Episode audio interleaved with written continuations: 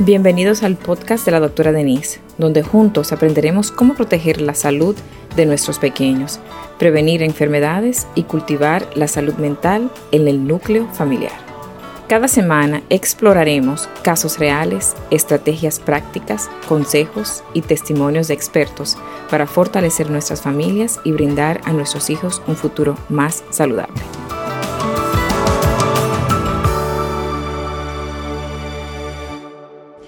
No comprendo por qué hacen que uno como médico tenga que reportar abuso sexual si en verdad no van a hacer nada. Yo estoy sumamente decepcionada del sistema porque me acabo de enterar de que si tienes 17 años, ¿verdad? Y estás con un hombre mayor y el hombre mayor abusa de ti, claro, hay diferentes formas de uno decir abusar, ¿verdad? Dándole drogas, dándole todo lo que ella quiera, ¿verdad? Sin consentimiento de los padres. ¿Eso es legal? No hay nada que hacer, porque es con consentimiento. Y aquí en Nueva York se considera que los 17 años ya pueden consentir para tener sexo con cualquier persona.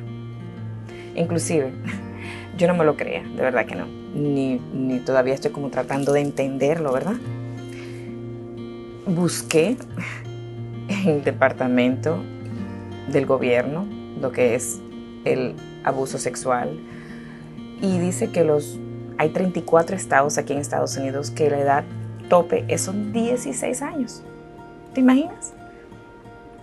Y hay 6 estados que la edad tope son 17 años y hay 11 estados 18 años. Aquí son 17 años. O sea que, ¿para qué uno va a reportar si en realidad no van a hacer nada? Uno se siente con las manos atadas. Escuchan, claro, porque fueron muy, ¿verdad? La policía fue bastante consciente en escuchar, pero solamente tomó un reporte y más nada que hacer. Mucha pena, de verdad que sí bastante decepcionada. Uno trata de ayudar, uno trata de, hacer lo que uno tiene que hacer como médico, pero a veces no sirve para nada. O sea, que cuiden a sus hijas, hablen con ellas, porque cualquier persona puede venir, pedirle tener sexo, si ellas dicen que sí, no hay problemas.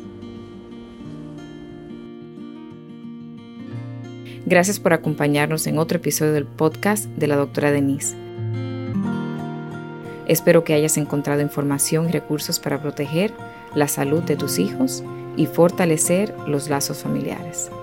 Si te ha gustado este episodio, no olvides compartirlo, suscribirte y dejarnos tus comentarios. Tu participación es fundamental para nosotros.